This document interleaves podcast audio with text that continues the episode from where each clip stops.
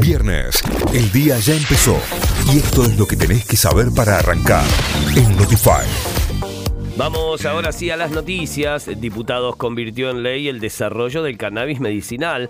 La Cámara de Diputados convirtió en ley el proyecto que establece el marco regulatorio para la inversión pública y privada en toda la cadena del cannabis medicinal y el cáñamo industrial. La iniciativa sumó 155 votos a favor, 56 en contra y en tanto registró 19 abstenciones. Además, se computaron 25 ausencias. Nueva ley de VIH por amplia mayoría obtuvo media sanción en diputados la Cámara de Diputados aprobó este jueves por amplia mayoría en general el proyecto de ley de VIH, hepatitis virales, tuberculosis e infecciones de transmisión sexual que propone un abordaje integral desde la salud colectiva y busca brindar contención e información para derribar prejuicios y situaciones de discriminación. Analizan ocho casos sospechosos de hepatitis grave aguda. El Ministerio de Salud de la Nación informó que están analizando ocho posibles nuevos casos de hepatitis aguda grave en niños se encuentran bajo estudio e investigación epidemiológica por parte de las jurisdicciones y aún no han sido clasificados como hepatitis graves de origen desconocido, según informaron fuentes oficiales. Todas las oficinas de ANSES abrirán el sábado para inscripciones al refuerzo de 18 mil pesos.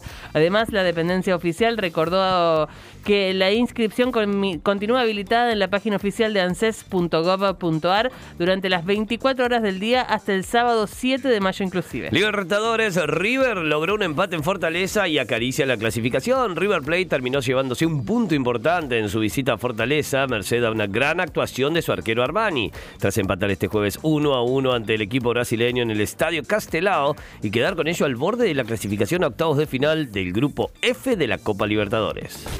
Notify, las distintas miradas de la actualidad para que saques tus propias conclusiones. De 6 a 9, Notify, plataforma de noticias.